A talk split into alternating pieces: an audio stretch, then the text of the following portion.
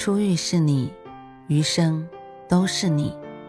嘿，朋友你好，我是兔子，欢迎来到情感故事馆。在这寂静的夜里，愿兔子的声音能够陪伴你，温暖你。兔子与你在一起。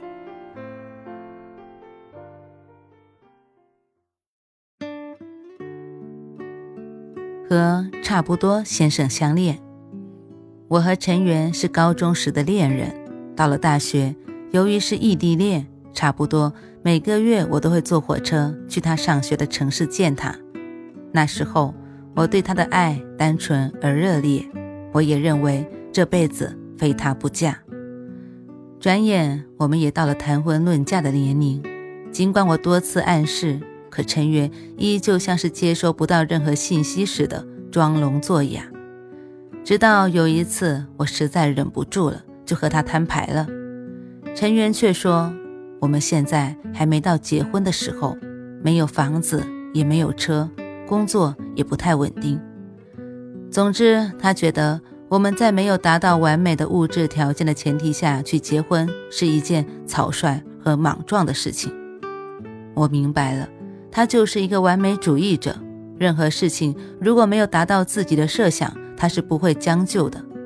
但是没有办法，我爱他，于是我只能等他，一直等到我三十岁了，他依然没有实现自己所罗列的那些遥不可及的梦想。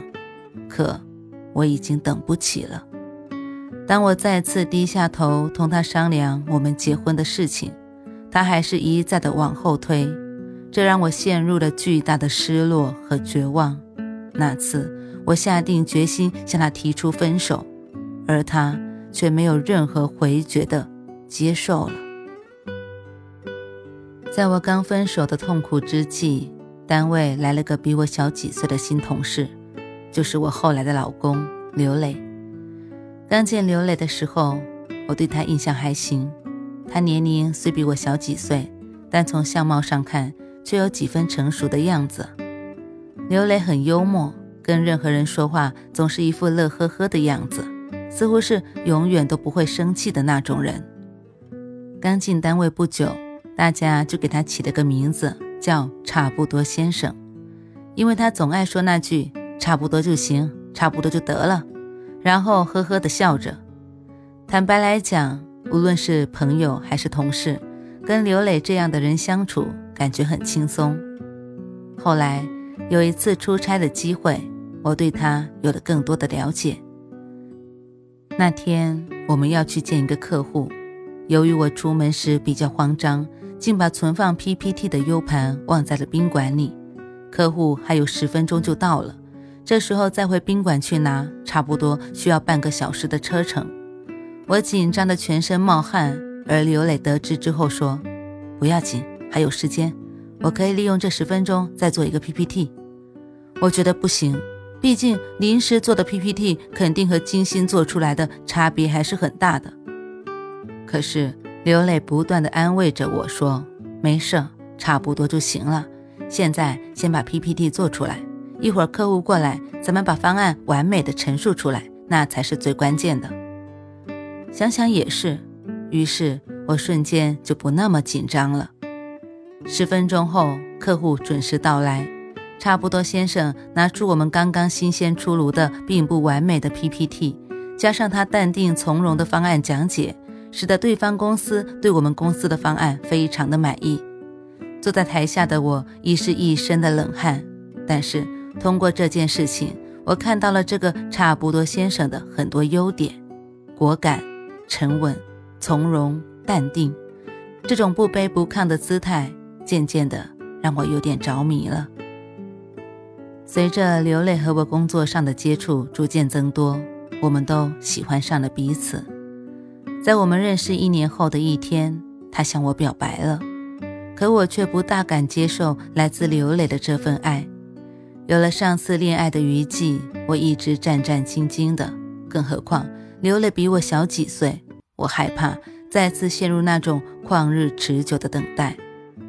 那一晚，我辗转反侧，一直在思考着很多现实的问题。想想当时我和陈元分手，就是因为他希望先实现他所有的梦想，再和我体体面面的结婚。我害怕年纪轻轻的刘磊只是想和我谈一场恋爱，将来又以同样的理由拖着不结婚。这样想想，我头痛不已，一个晚上也没睡好觉。第二天是个周末，可是我一大早就接到刘磊的电话，他说已经到我家楼下，让我下去一趟。看到他，我一脸的迷惑。他坏笑着说：“小姐姐。”我等到花儿都谢了，一晚上了，你怎么还能睡得着呢？想的怎么样了？答应我的话，你从今天起就是我媳妇了。虽然我知道这只是他的一句玩笑话，但他这种幽默的语气却轻易地扫除我一个晚上的疲惫。他哪里会知道我昨晚压根一夜未眠？我看着傻乐呵的刘磊说：“小朋友，我跟你玩不起。”如果你是跟姐姐闹着玩，姐姐就率先劝退你；如果你是认真的，你可要想好了，我们现在的条件离结婚还差得远。我害怕等到有一天你什么都有了，姐姐也已经老得让你忘到一边去了。刘磊听完哈哈大笑起来，他说：“我就奇怪，平日里光鲜艳丽的女神姐姐，今天怎么顶着两个这么大的黑眼圈呢？”原来是在发愁这些问题啊！他说的时候，还用两手圈成一副望远镜的样子，放到我的眼睛上。我立马打掉他的双手，说：“哎，严肃点，不跟你开玩笑，这是以后我们必须要面对的实质性问题。”他看到我似乎有点生气了，赶紧收回了笑脸，然后两只眼睛深情地望着我说：“倩倩，从我喜欢你的那一刻开始。”我就是冲着结婚去的，只要你同意和我在一起，我们的万里长征就迈出了第一步。至于其他的，差不多就行了。他不说这个还行，一说这个我就急。我在工作中可以用他那种差不多就行的思维来处理，可这个是我们未来终身大事啊，他怎么还能够这么凑合呢？他要么是心大，要么就是耍姐姐我玩呢。一想到这个。我就拿眼睛使劲地瞪了他一眼。这时，刘磊旁边停的一辆车子的后备箱突然弹开了，里面露出了整整一后备箱的玫瑰花。刘磊拿出事先在玫瑰花蕊里藏起的一个盒子，然后从里面拿出了一枚戒指。我用双手捂着自己的脸，惊喜得快要哭出来了。原来这小子今天有备而来，他难道是要向我求婚吗？这惊喜来的也太突然了吧！这时的刘磊已经单膝跪地了，哽咽着跟我说：“倩倩，嫁给我，做我的妻子好吗？”我早已泪流满面，连声喊着：“我愿意，我愿意。”刘磊拥抱着我说：“倩倩，你考虑的问题，我并不是没有考虑，可我觉得……”他们并不是一场婚姻里最重要的东西。说这话的时候，他指了指旁边后备箱放满的玫瑰花的车子，说：“这是我新买的一辆二手车，价值不高，跟那些豪车更是没法比。但我觉得作为代步工具，它已经是差不多的了。我相信它会带着我们驶向幸福的远方的。我也早看好了。”离咱们单位和你家都不远的一处房子，这样你以后无论是回娘家还是去单位都不会很远。虽然它只是普通的二居室，但我觉得这对于我们来说已经差不多了。刘磊的这些话真的是说到我心坎里去了。我当然知道这个道理，当年我甚至愿意和陈元裸婚，可是他却过于追求极致的完美，导致。我们最终错过了。现在想来，不回别错的，又怎么会碰到如此优秀的差不多先生呢？我内心一阵窃喜。这时，刘磊坏着笑朝我眨了眨眼睛，说：“不过，我只付了个首付，以后的房贷恐怕得需要咱们两个一起付了。因为我要把咱俩的名字都写在房本上，这样你以后想赖也赖不掉我了。还没等他说完，我就已经喜极而泣了。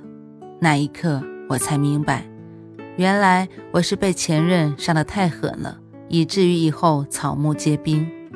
刘磊让我明白了，幸福其实很简单，只要有爱，其他的差不多就行了。晚安，正在听故事的你。如果你还是睡不着，可以来直播间和兔子聊聊天，也许兔子能哄你入眠呢。每晚十点，兔子都会在直播间等你，只为和你道一声晚安，好梦。